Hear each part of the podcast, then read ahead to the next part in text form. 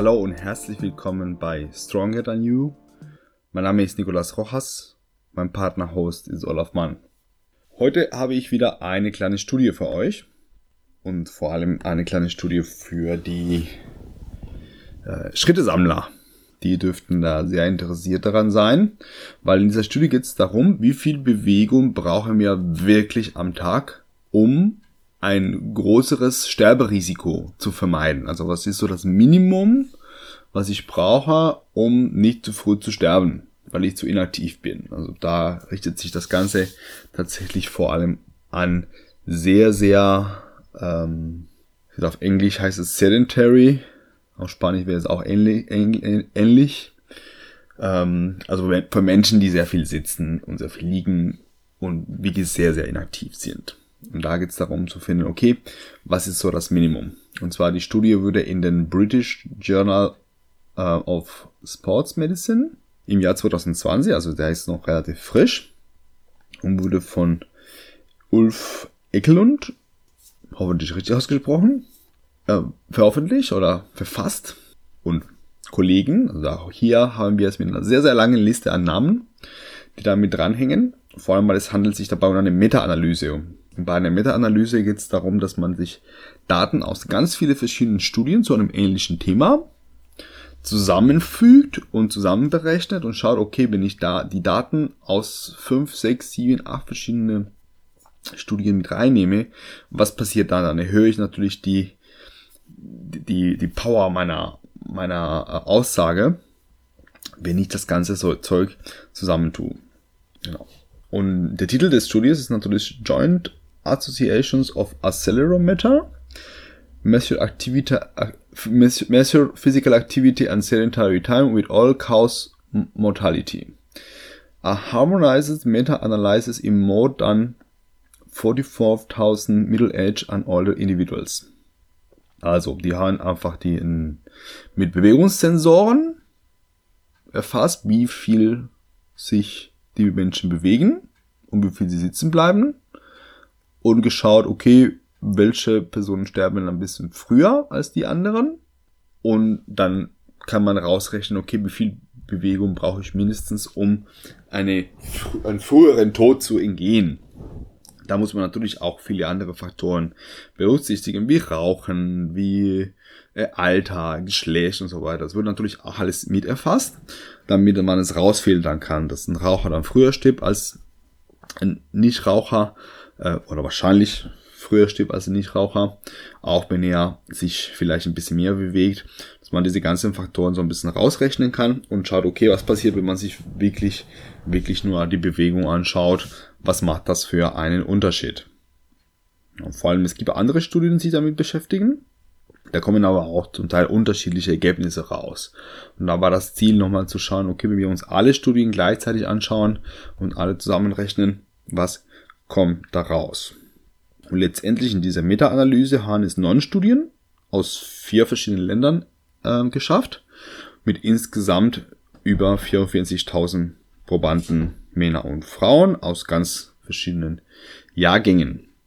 Die Studien dauerten auch lange, weil wenn man sich die Sterblichkeit der Menschen anschauen will, muss man das ein bisschen länger beobachten, bis tatsächlich ein paar verstorben sind. Und das, ähm, dadurch waren die Studien zwischen vier Jahre lang und 14,5 Jahre lang. Die längsten von diesen neun Studien.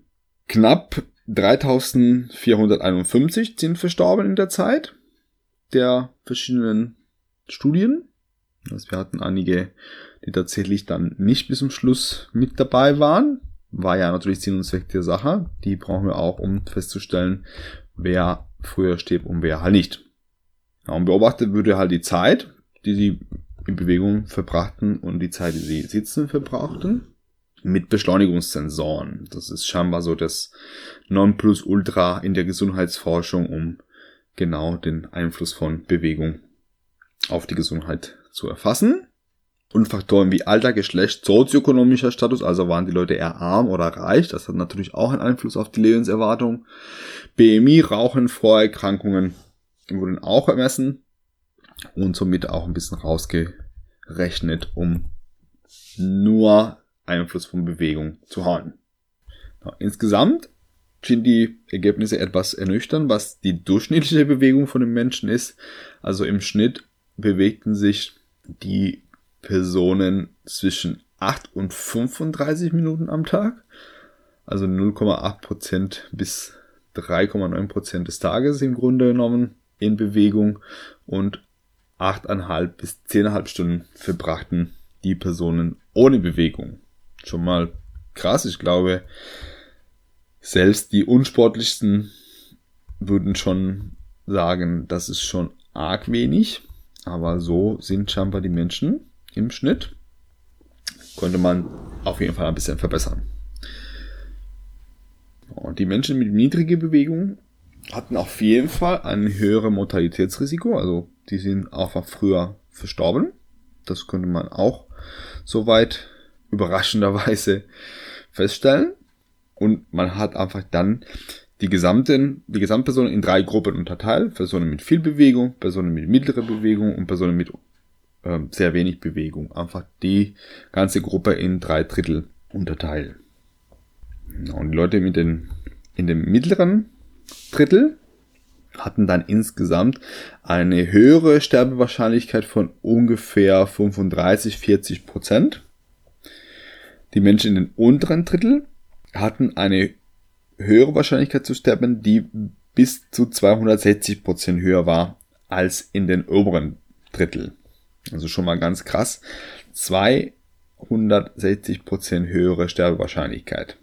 Da gab es nochmal Unterteilungen zwischen den einzelnen Drittel. Also im unteren Drittel gab es wiederum Menschen, die ganz unten waren und Menschen, die bisschen näher an dem mittleren Drittel dran waren.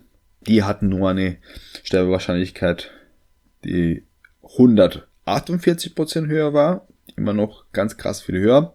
Also da scheinen auf jeden Fall sehr, sehr hohe Faktoren eine Rolle zu spielen. Und natürlich die Grundfrage ist, wie viel muss man sich bewegen, um nicht daran beteiligt zu sein, eine höhere Sterbewahrscheinlichkeit zu haben. Was haben die dann herausgefunden? Dann haben sie das Ganze genommen und ausgerechnet, okay, ab wo kommt der Knick? Ab wann bringt es mir nicht mehr? Zumindest in diesem Sinne. Und ab wann fange ich an, ein höheres Risiko zu haben? Und die haben herausgefunden, dass 30 bis 40 Minuten am Tag ausreichend sind, um das Sterberisiko zu senken. Das ist auf jeden Fall schon mal genug. In anderen Studien findet man Werte von 60 bis 75 Minuten am Tag. Das heißt, da gibt es schon mal ein bisschen Unterschied. Es ist scheinbar weniger, als man denkt. Sollte man jedem vielleicht zutrauen können. So eine halbe Stunde Bewegung am Tag scheint genug zu sein und zumindest nicht zu früh unter der Erde zu landen, denke ich, ist jedem zu, ähm, zuzumuten. Auf jeden Fall keine unmenschliche Leistung. Kritik an der Studie gibt es auch ein paar, natürlich wie immer. Und zwar die stehende Zeit wird nicht erfasst durch die Beschleunigungssensoren. Das ist für Menschen, die zwar ähm, sich nicht von A nach B bewegen, aber tatsächlich sehr viel Zeit im Stehen verbringen. Das war nicht Teil der Untersuchungen und somit vielleicht auch nochmal ein weiterer Einflussfaktor, der die Daten ein bisschen verschieben könnte. Und es würden nicht unbedingt alle erdenklichen Kontrollvariablen erfasst. Wir hatten auf jeden Fall einige dabei, Alter, Geschlecht, sozioökonomischer Status, BMI, Rauchen und Vorerkrankungen. Aber natürlich gibt's da auch zahlreiche andere Faktoren, gerade halt psychische ähm, Faktoren, zum Beispiel auch eine Scheidung, der berühmte Broken Heart Syndrom. Wenn während der Untersuchung zum Beispiel solche Schicksalsschläge vielleicht dazustoßen, kann das auch auf die körperliche Gesundheit einen Einfluss haben. Da gibt's auf jeden Fall noch andere Sachen, die man hätte kontrollieren können. Aber ich finde auch die wichtigsten sind auf jeden Fall dabei. Und deswegen würde ich sagen, die Studie hat auf jeden Fall eine hohe Aussagekraft. Dadurch, dass ganz, ganz viele Daten eingeflossen sind aus verschiedenen Ländern und man tatsächlich sehr gut rausfiltern können, welchen Einfluss dieser äh, Bewegung auf die Lebenserwartung hat. Bei der Art der Bewegung übrigens geht es auch um moderate bis intensive physische Aktivität. Also tatsächlich nicht unbedingt nur hartes Training, sondern auch eine moderate, moderate Bewegung würde bereits erfasst. Gut, so, Ich hoffe, es war soweit interessant für euch. Falls jemand auch hier Erfahrungswerte hat oder andere Studien kennt, würde ich mich sehr, sehr darüber freuen, die zu kennen. Ihr könnt euch an mich wenden unter meine E-Mail-Adresse nikrosrojas.gmail.com oder auf Instagram unter niro-coaching. Das war's für heute und bis zum nächsten Mal bei Stronger Than You.